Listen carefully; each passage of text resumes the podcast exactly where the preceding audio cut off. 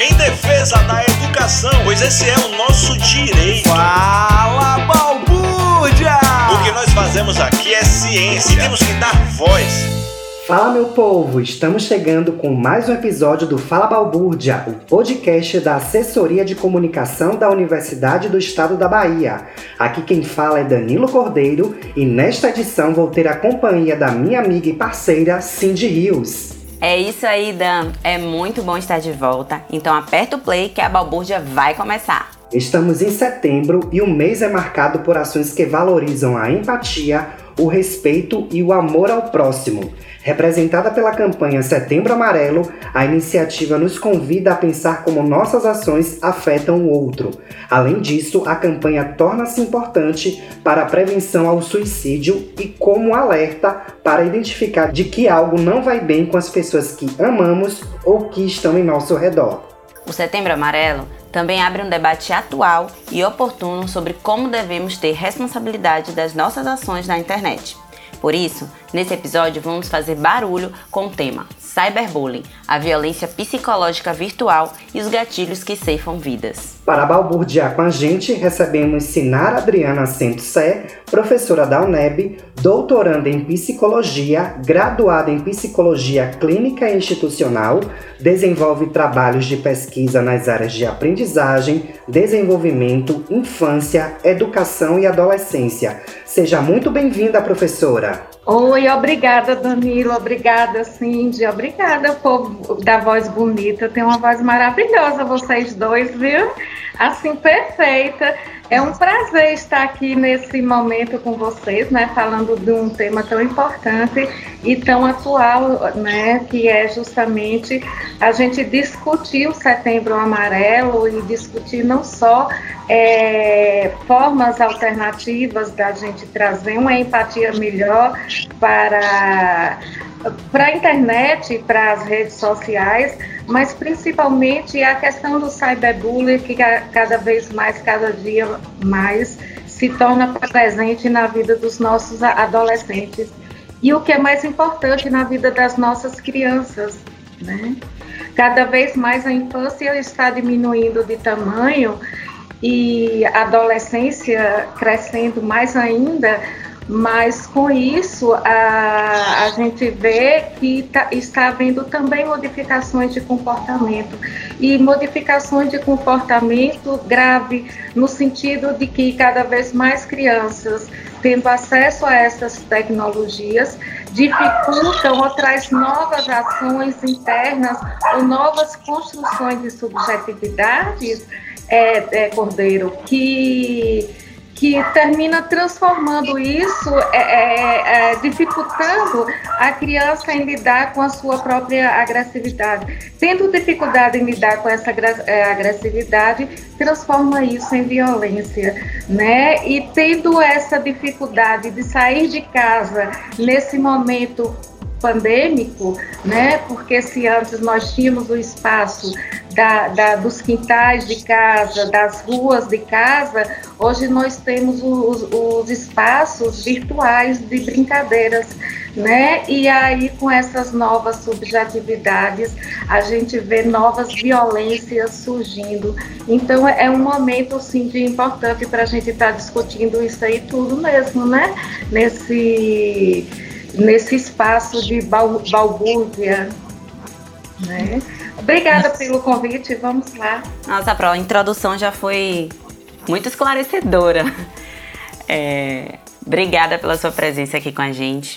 E eu queria começar tentando entender o que, que significa e como é praticado o cyberbullying, né? Como é que essa prática faz tanto estrago na vida das pessoas? Uhum.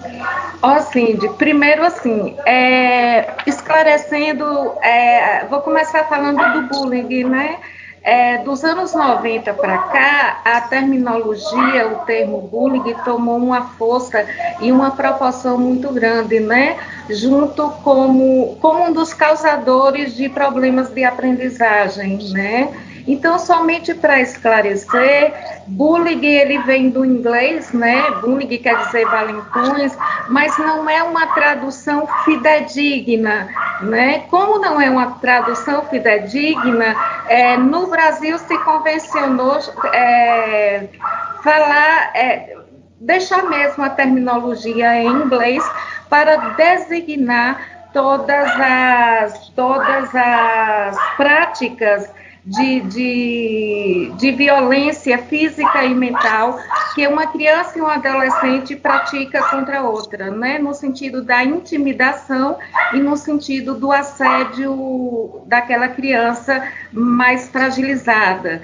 Então, assim, foi um termo cunhado por um inglês, por um psicólogo e professor inglês chamado Dan, Dan Walls, é, nos anos 90 e que nos anos 90 no Brasil se, se estudou muito esse bullying que vamos dizer assim o bullying presencial, né, que era praticado dentro das escolas. Aí você me pergunta assim, então quer dizer que no Brasil não existia bullying antes disso, né? É, não, existia.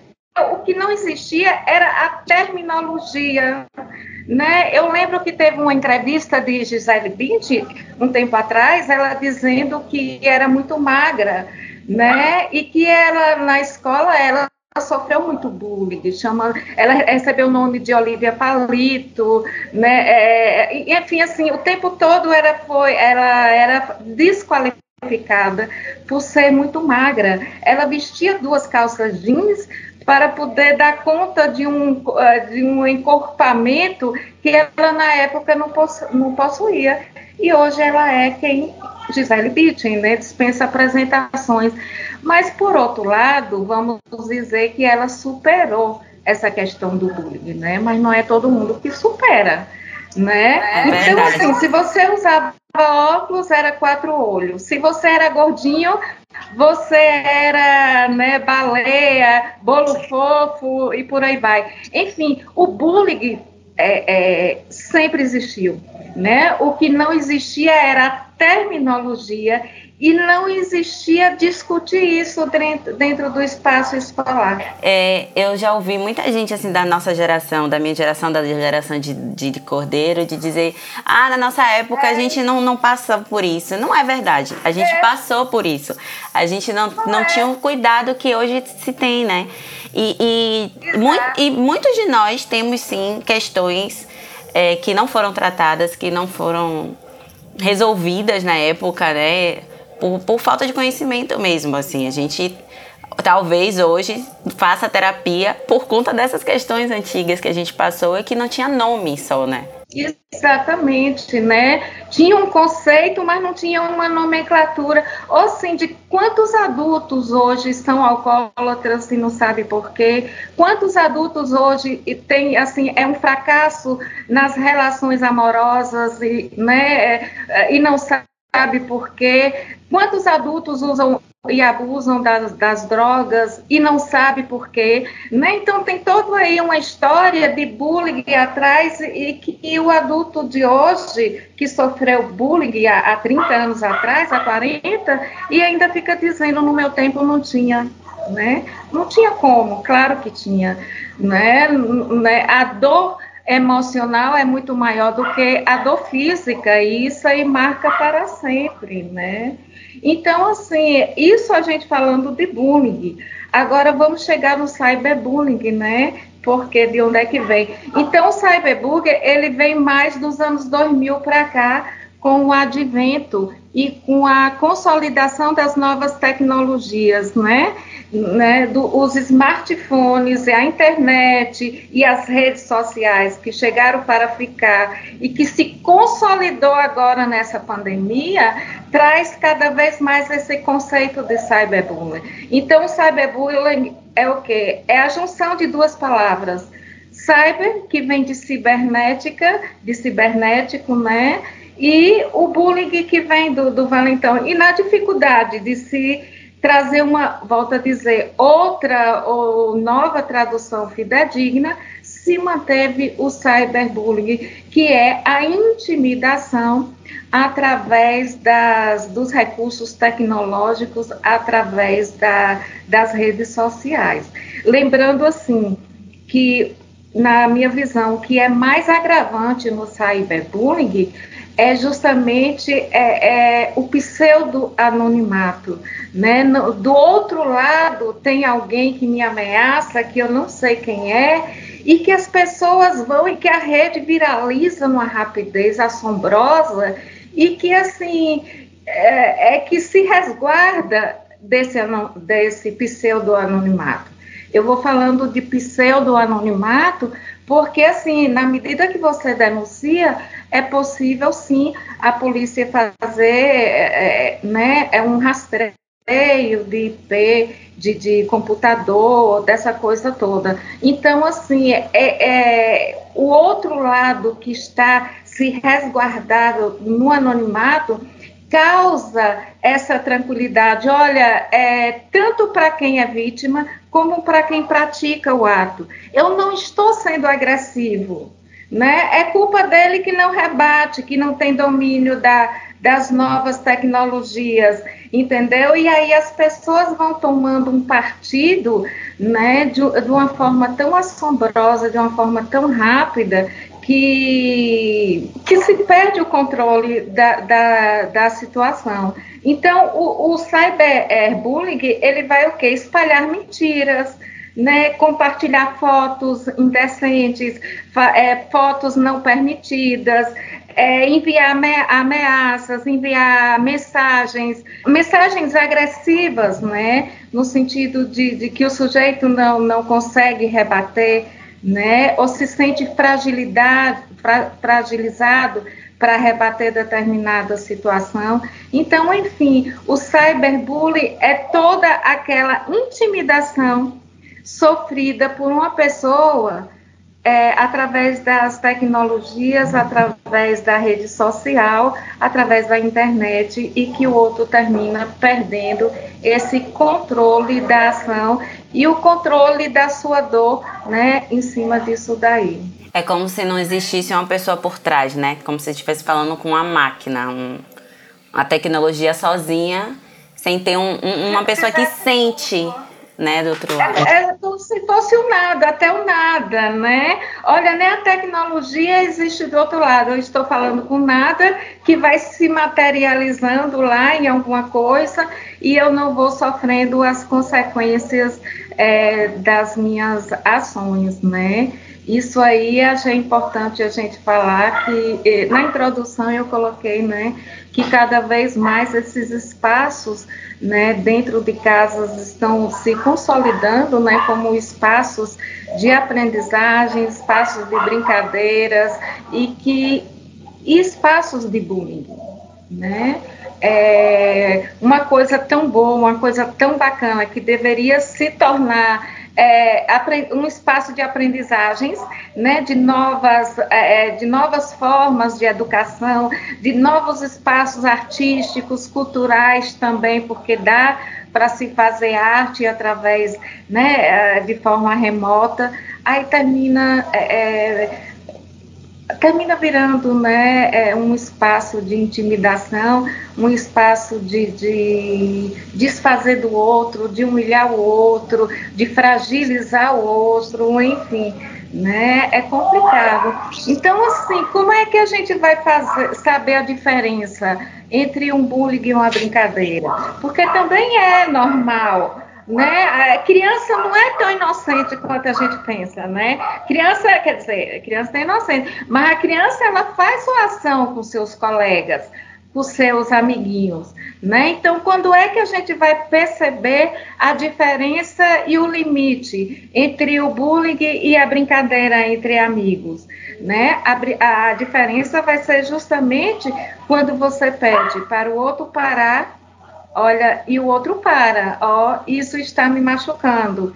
E aí o outro, ó, me desculpe e tal. Se o outro não para e continua insistindo com esse tipo de brincadeira e que você continua se magoando, é bullying. Então, o limite é a sua dor. Se você continua, se você sente né, que você está sendo é, é, desqualificado, se você está sendo humilhado, é, você está sofrendo bullying. Pro, é, a senhora falou aí né, da diferença entre a, brinca a brincadeira e a violência na internet. É, e a violência, né, é, que é caracterizada pelo cyberbullying, pelo, pelo bullying, quer dizer. É, na área da internet, né, ali no ambiente da internet, como é que eu posso é, identificar isso? É, uma brincadeira de uma violência, como é que eu devo fazer? Como é que eu devo agir? Como é que eu devo evitar esse tipo de agressão? É, evitar é complicado, né? Porque assim, é, é a internet é realmente uma terra sem lei. Uma vez postado, viraliza com muita é, é, rapidez. Mas a gente pode pensar assim: você pode bloquear aquela pessoa, aquele usuário, você pode denunciar aquele usuário, né, para a plataforma que você está sendo, que está sendo utilizada né? Você pode postar no privado ou publicamente, você pode expor, olha, isso não está legal, isso é um bullying, eu não estou me sentindo à vontade, para com esse tipo de postagem, né? Eu, é, eu não sou figura pública para chegar é, é, assim a esse ponto, né? Então, assim, é, e claro, ter assim, a gente pedir adolescente para ter cuidados é, é, importante também, né? Assim, a gente pedir adolescentes e crianças e vistoriar nossos filhos, nossos sobrinhos, né? E é importante também a, que a gente, que o adulto é, supervisione como ele utiliza essa, essas redes sociais. Então, assim, não expor demais a sua vida, né? expor de uma forma moderada. Não é tudo que você vai comer que tem que estar lá. Não é toda viagem que você fizer que tem que estar lá. Enfim, não é toda foto de família que tem, tem que estar lá. Enfim, tem que ter um, certos cuidados né? na hora também de se expor. E isso aí também, quem faz essa supervisão é o, é o adulto, né? Criança é criança. Quanto menor a criança, mais exposta e mais a internet ela vai ficar, né? Não é isso? Mas então assim, então ela quanto menor a criança, mais ela vai precisar da supervisão do adulto em relação às redes sociais. E não adianta a gente dizer, ah, hoje eu vou tirar o smartphone de meu filho porque não resolve né, chegou para ficar. As aulas estão de aí de forma remota. Eu vejo meu sobrinho aí, né, ele foi alfabetizado em 2020 pela internet de forma remota e deu certo eu fiquei assim besta, né? Então, assim, não adianta a gente mais dizer, né? Na época dos meus filhos, hoje eles já estão adultos, mas na época dos meus filhos, eu, é assim, eu tinha esse discurso, né? Você não vai ter computador, você não vai ter celular eles tiveram computador e, e, quando chegou na adolescência tiveram celular. E hoje na infância não adianta a gente dizer que não, porque sim. Então o que a gente tem que criar é justamente essa consciência é, na criança desde a infância de que existe uma outra pessoa atrás daquela máquina e de que aquela pessoa tem dores, sentimentos, emoções, afetos igual a você, né? Da mesma forma que você chora, da mesma forma que você se é alegre, a outra pessoa também é afetado pelas palavras e pelas ações que você digita do lado de cá. Então, eu acho que o primeiro passo, Cordeiro, é a gente fazer isso, a gente que eu falo família né, conscientizar as nossas crianças do, de que o outro lado existe pessoas. Agora também não é só família, eu acho que escola também tem que ser responsabilizada. Escola também é um espaço onde a criança ela é socializada e que hoje ela vai ser socializada de forma remota, é, vai ser socializada através das tecnologias. Então, a escola também vai ser responsável é, da mesma forma que ela tinha o controle sobre as atividades recreativas das crianças e dos adolescentes, hoje ela vai ter que ter esse cuidado pelas atividades também tecnológicas da criança. A, a escola vai, é uma, vai, vai ter que ter uma atribuição a mais na formação educacional da criança, porque a educação é, da criança a educação formal da criança e do adolescente também vai ser uma é, educação tecnológica. As aprendizagens vão passar pelas aprendizagens tecnológicas. E essas aprendizagens, elas precisam ser humanizadas. Pro, é, existe, a senhora falou do perfil aí do anonimato, né? Do agressor que faz isso na internet, né? Da, do cyberbullying.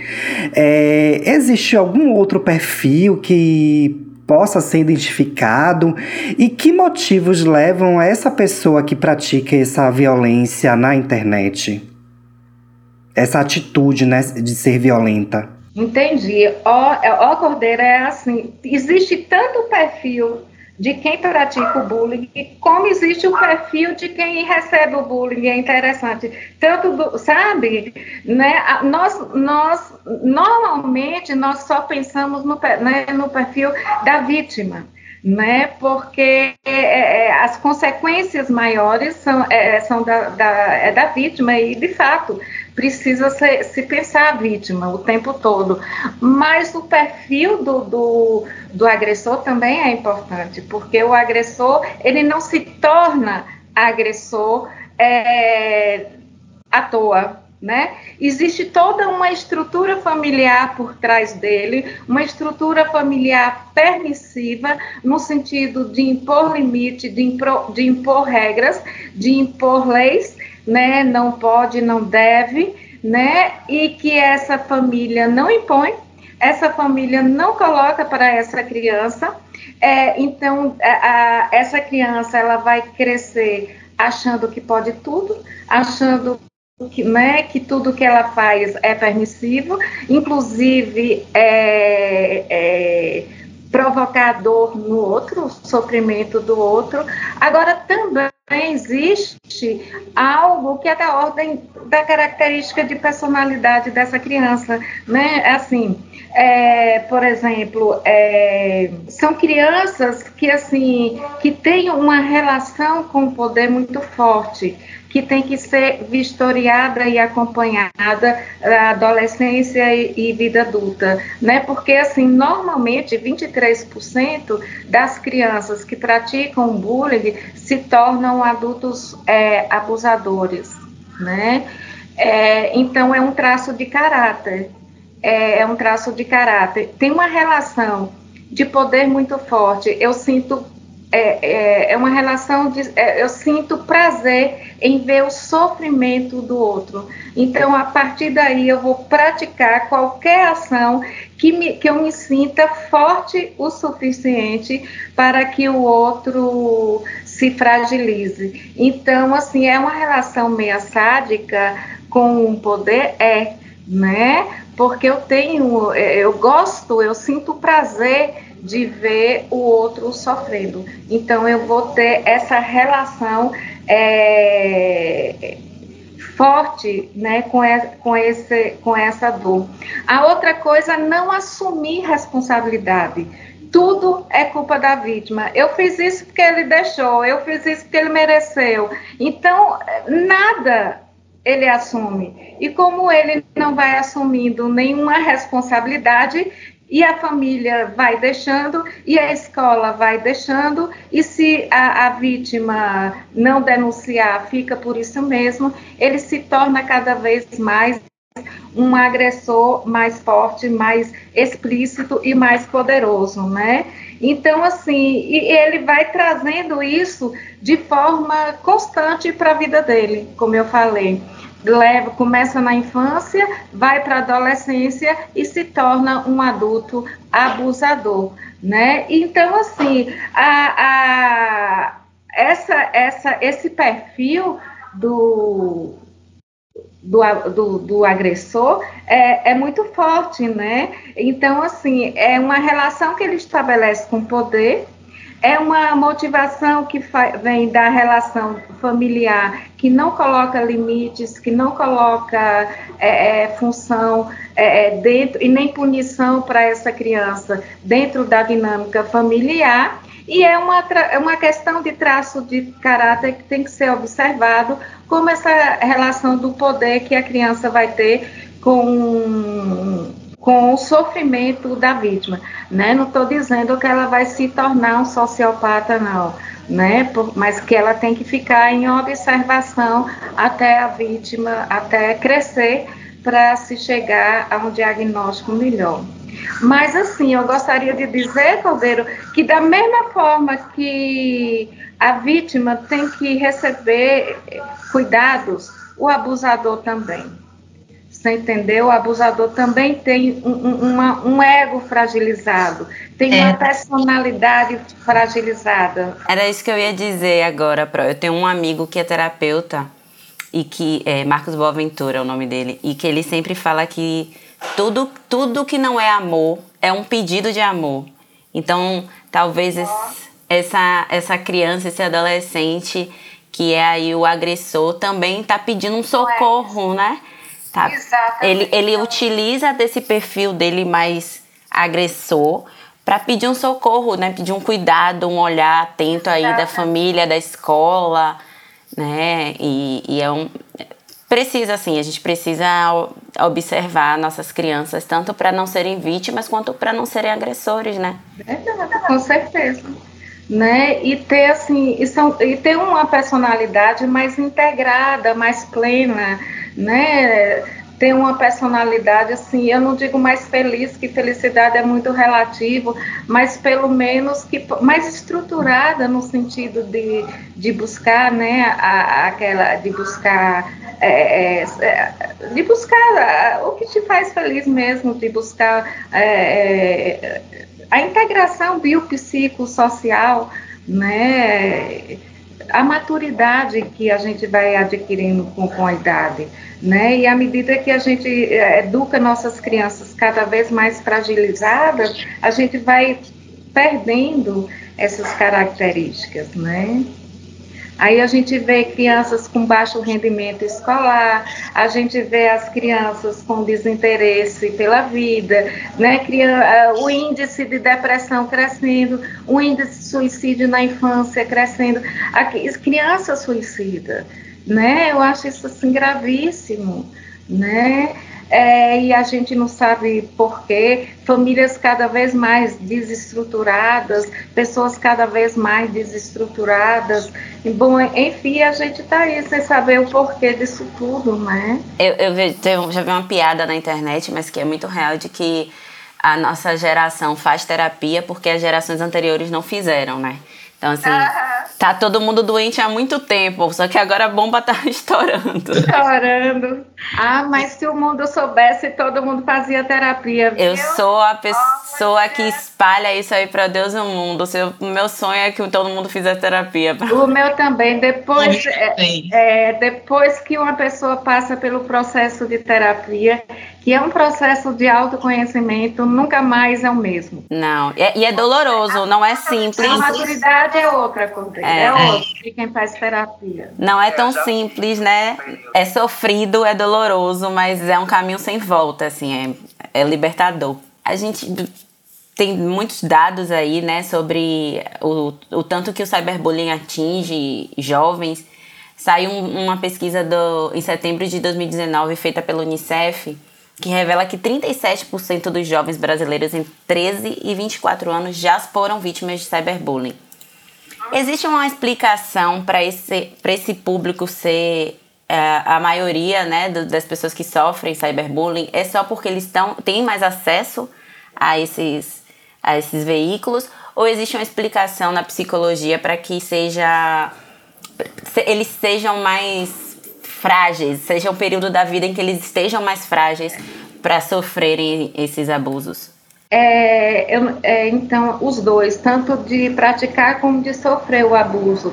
Então, assim, é o período da vida onde você está buscando a construção de uma identidade, você está buscando a, um, um sentimento de pertencimento. É, social, né? De você, aquela sensação, eu pertenço a algum grupo, né? Nem que esse grupo seja um grupo é, potencialmente nocivo, né? Nem que seja, que é o caso dos grupos dos, do cyberbullying, né? Dos valentões que se juntam para praticar o bullying. Então, a busca dessa identidade, né? A partir da pré-adolescência de 10, 10, 12 anos em diante, leva a esse processo de, de assim, de autoafirmação. Então, a forma de utilizar a minha linguagem verbal de uma forma mais agressiva e violenta é que faz é, eu praticar as ações do bullying. Mas como eu também estou, como outro é, que está do outro lado das tecnologias, também está buscando esse, esse sentimento de pertencimento, né? Então, assim, ele já se sente mais fragilizado se ele já tem algum componente ou de personalidade ou físico né, na, na, na, vida dele, ele também se fragiliza e já se sente mais magoado ou, mais, ou menos magoado se o outro é, é, pontuar essa fragilidade dele. Então, assim, eu acho que por esse motivo é que, é, é, é que faz os adolescentes serem os maiores abusadores do, ou causadores do cyberbullying, né? Por conta desse, por conta mesmo desse sentimento. Agora, eu trouxe os dados aqui também, sim, de Mais Cordeiro, que é o seguinte, eu vou dar, é assim, o Brasil é o segundo, o Brasil está no ranking do segundo país que mais pratica cyberbullying, né? Só perde para a Índia, né? Só Nossa. perde para a Índia. Isso é grave, né? Então, assim, é, isso assim, eu achei muito grave. É uma pesquisa recente, foi uma pesquisa feita pelo por Francisco Porfírio, né? É, por um sociólogo, está disponível na, na tá disponível nos sites. Então, assim, é uma coisa grave. Foi uma pesquisa feita com 20 mil pessoas e em 28 países e o Brasil ficou em segundo lugar no cyberbullying. É uma coisa assim terrível. Pro, dá para entender essa posição é, desse ranking? O Brasil está no segundo lugar é, nesses atos de violência na internet? Olha, a única coisa que eu consigo pensar é assim, é a desigualdade social e econômica do país, né? Que isso é grave, né? É uma questão que nós temos e que não tem como a gente não pensar essa desigualdade social. A internet, ela nivela todo mundo, porque você. e cria a ilusão de um bem-estar que não existe, né? De uma perfeição social que não existe. Então, eu acho que passa por essas questões sociais e por essas questões econômicas. Né? Então, assim, lembrando mais uma vez, que violência é diferente de agressividade. Agressividade é tudo aquilo que é, é inato. Nós, é, nós, todo, todos nós nascemos com, essa, com esse potencial agressivo dentro da gente. A agressividade, ela não é uma coisa ruim de todo, né? Por exemplo, você... É a defesa, né? É, Exatamente, né? Agora, quando você transforma essa agressividade em violência, aí é que é problema, né? E a violência ela é sempre da ordem do social, ela é sempre da ordem do outro, né? Então é, é, bem complicado. Porque essas desigualdades perpassam por muitas coisas, né? Desigualdade de, de na, na, informação, na educação, e aí tem racismo, né? Uma série de políticas públicas que, que muitos não, não têm acesso, né? Exatamente, exatamente. É, é, e aí nos coloca nesse lugar tão perigoso, né? Exatamente. Inclusive, recentemente, nós tivemos o caso do garoto Lucas Santos, de 16 anos, né, Pro, que atentou contra a própria vida depois de publicar um vídeo nas redes sociais em que ele aparece numa brincadeira afetiva com um amigo.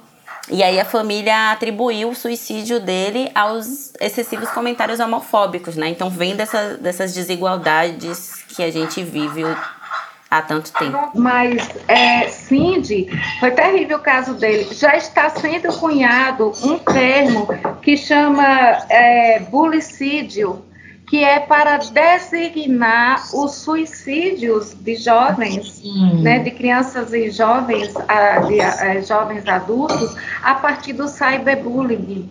Né? Porque, claro que, na, é, que o suicídio é uma questão complexa, né, bem mais complexa, é uma questão biopsicossocial. A gente tem que pensar o suicídio é, pensando o ser humano como um todo de uma forma integral, biologicamente, psiquicamente, né, de uma forma bem. É, mas assim, é, o cyberbullying ele pode ser um gatilho muito forte para desencadear o suicídio, né? E já está sendo cunhado essa terminologia cyberbullicídio, é, né? Para estudos feitos, né? é, já estão começando a surgir para se pensar essa, essa intervenção dentro do psicológico e dentro do mental do ser humano. É, Pro, e aí dentro desse contexto, né, usando até esse exemplo aí, esse caso recente, que papel que a sociedade tem com isso, né? Que papel a sociedade tem na interferência da vida do outro, né? De, de atingir tão profundamente a vida do outro. O que, que a gente pode fazer como sociedade para evitar casos como esses, né? Eu acho que o primeiro passo é a gente pensar a gente mesmo, é cada um pensar a si próprio, né? É, Rolo May é um psicólogo existencialista, ele tem um livro maravilhoso, O Homem à Procura de Si Mesmo, que eu acho que o primeiro ponto é a gente melhorar, se melhorar como pessoa né? E, é, é, e fazer o meu papel social é fazer antes de tudo, é pensar antes de tudo como eu posso melhorar enquanto pessoa, porque como, se eu melhoro enquanto pessoa, eu melhoro as minhas relações sociais, eu melhoro a minha, a minha paternidade, a minha maternidade, eu melhoro a dinâmica da minha família, enfim, né? Como diz Gabriel, o pensador mude, porque quando você muda, o mundo muda com você. Eu não posso mudar o mundo, o máximo que eu posso mudar é a mim mesmo, né?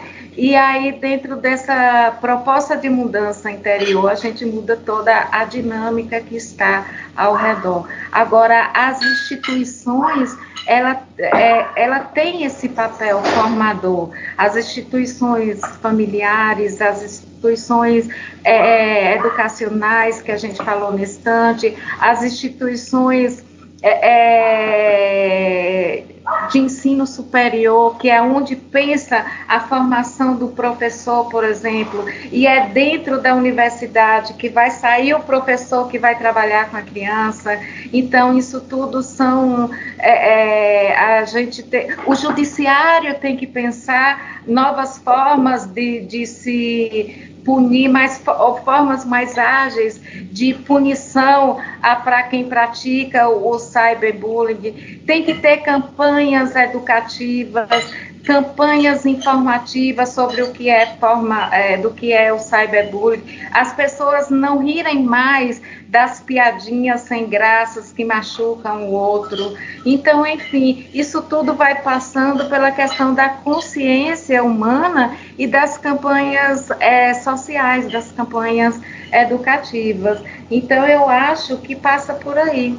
É um, um eu acho que passa para a gente pensar, é uma responsabilidade de todos nós não é só da, de uma pessoa específica, não é só da, da família de alguém que sofreu cyberbullying, mas a gente tem que, antes de tudo, evitar que aconteça e que chegue nas nossas casas, né? A internet ela tem que ser humanizada, né? Não, não tem coisa melhor. Eu acho que foi uma das melhores invenções do homem foi a internet.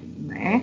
E hoje não tem como a gente viver mais sem ela. Então a gente tem que pensar mais esse espaço humanizado, esse espaço mesmo de empatia para com o outro, né? De que quando a gente sai de frente da tela do computador, do tablet, do smartphone, que a gente for para a praça, vamos encontrar pessoas e que essas pessoas são pessoas iguais a gente, com os mesmos sentimentos, com os mesmos afetos. Ok, Pro. Acho que a discussão tem que ser de vários atores da sociedade, né, para que se acabe com esse tipo de violência na internet, que é inadmissível. É... Então, é uma outra pergunta que eu tenho para a senhora aqui é que efeitos emocionais, pró e físicos podem resultar na vítima que passa por essas agressões e em que momento e onde ela pode procurar ajuda? É, autoestima negativa. Começa por aí, né? Autoestima, é, depressão, crises de ansiedade, crise de, do pânico, doenças do pânico, transtorno, abuso de álcool, abuso de droga, de uma forma mais violenta, o suicídio, enfim, é, pode começar de uma forma bem mais leve, como autoestima negativa, a pessoa não se vê de uma forma positiva, né? Acha que, não, que é inútil, que, que não vale nada, que não, não serve para nada, a, e vai se agravando ao longo do tempo. Primeiro, ela tem que conversar com o adulto. O primeiro passo é a vítima procurar pai ou mãe. Nesse, ou se tiver dificuldade de conversar com os pais, procure um professor que, que ela tenha afinidade, que ela tenha empatia, ou procure um adulto que ela possa se abrir com tranquilidade. Né? Então, assim, ela tem que buscar essa ajuda do adulto, porque o adulto sozinho, porque a criança sozinha, ela é, é, não vai muito longe, né? Ela né, precisa ser, ela precisa ser escutada, é o primeiro passo. O segundo passo tem que ser denunciado, né? A criança procurou ajuda, né? Ela tem que ser, ela tem a família e a escola e ou a escola ou as duas juntas tem que denunciar o agressor, né? É, buscar o apoio da escola sempre, né? A, o, o bullying é um fenômeno que acontece na escola. O cyberbullying ele pode acontecer é, é, dentro de casa, né? Mas é, pode começar ou não dentro da escola. Né? Então, assim, é, a escola ela tem que estar presente, dando esse apoio à família e dando esse apoio às crianças, às vítimas né, que sofreram. E buscar uma rede de apoio entre pais é, e professores dentro da escola. Essa rede de apoio é muito importante. Assim como existem escolas que também possuem, é, é, que existem, que possuem é, serviços de atendimento psicológico à criança, né, específico. E aí a, a escola pode estar dando esse apoio. Existem escolas municipais que ou, e, ou estaduais que dão apoio também é que existem centros de apoio psicológicos a crianças. Então, assim, procurar secretarias de educação para ver se seu município tem essa rede de apoio, né, que possa estar tá oferecendo à criança. É, ver se a sua escola é, estadual tem essa rede de apoio. Se não tiver, é, existem as escolas de psicologia que têm as clínicas sociais, né, que dão que dão o suporte psicológico é, e psiquiátrico nos cursos de medicina é, para crianças que necessitam de psicoterapias, processos de dificuldades de aprendizagem e o custo é bem baratinho. Então, assim, a UNEB tem o um curso de psicologia e tem a escola social. Então, pode ser, pode se buscar é, esse recurso como uma forma, né, de buscar apoio, né? Então é por aí que se vai fazendo é, é, essas buscas. Mas o que é mais importante tem que ser denunciado. Falando nisso, Pro, nessa denúncia, é, já existe punição na, na, na nossa legislação para esse tipo de crime? Existe. É, ela, o cyberbullying ele é possível de punição né, através do Código Penal. Então, é, vai configurar crime contra a honra, calúnia, difamação, injúria, que é o artigo 138 do Código Penal Brasileiro. Vai configurar crime de injúria racial, ataques de racismo, né, que é o é, artigo 140 do Código Penal Brasileiro, exposição de imagens de conteúdos íntimo, erótico ou sexual, que é o artigo 218 do Código Penal também, pela Lei 13.718 de 2018. E assim, e o abusador, né, pode chegar, pode até pegar quatro anos de, de reclusão.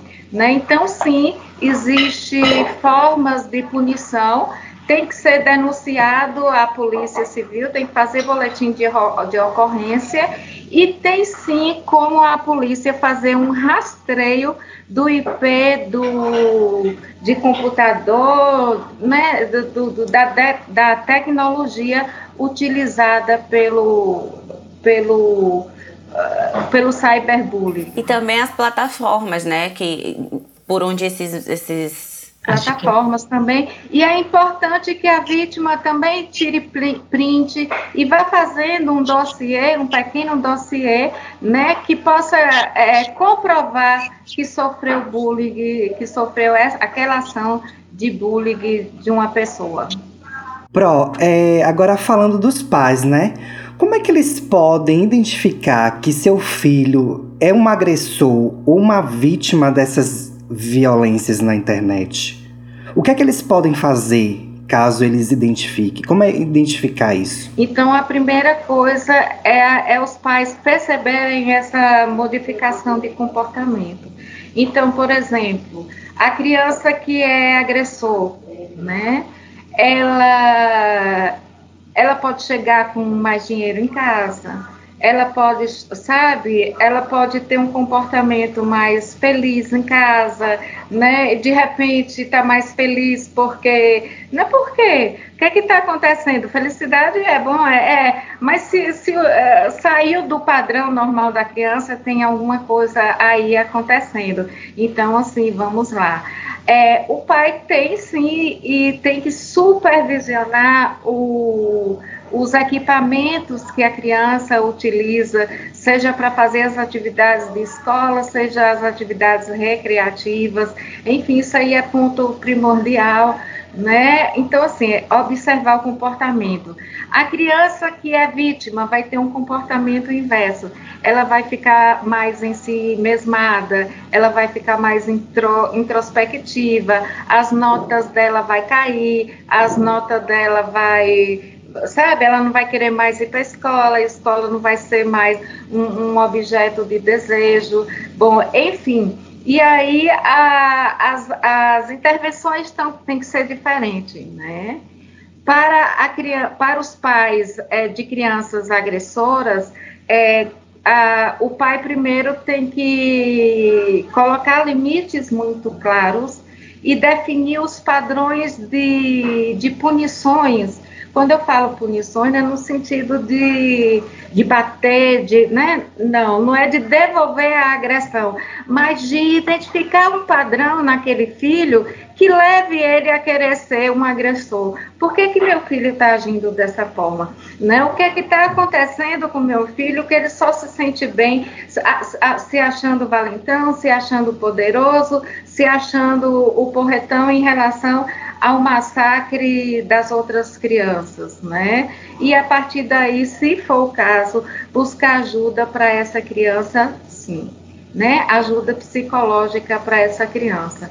E aos pais, primeira coisa, percebeu que há esse, é, a criança está sendo vítima de cyberbullying, então vamos atrás da escola, buscar parceria da escola e vamos juntos denunciar procurar, identificou quem é que faz o bullying, A gente vai conversar primeiro com a família daquela que também é criança, né? Que também é um menor. Então, vamos conversar com aquela criança, vamos conversar com os pais daquela criança e, não surtindo efeito, a gente faz a denúncia. Porque a família também pode ser responsabilizada é, criminalmente é, se a criança for de menor.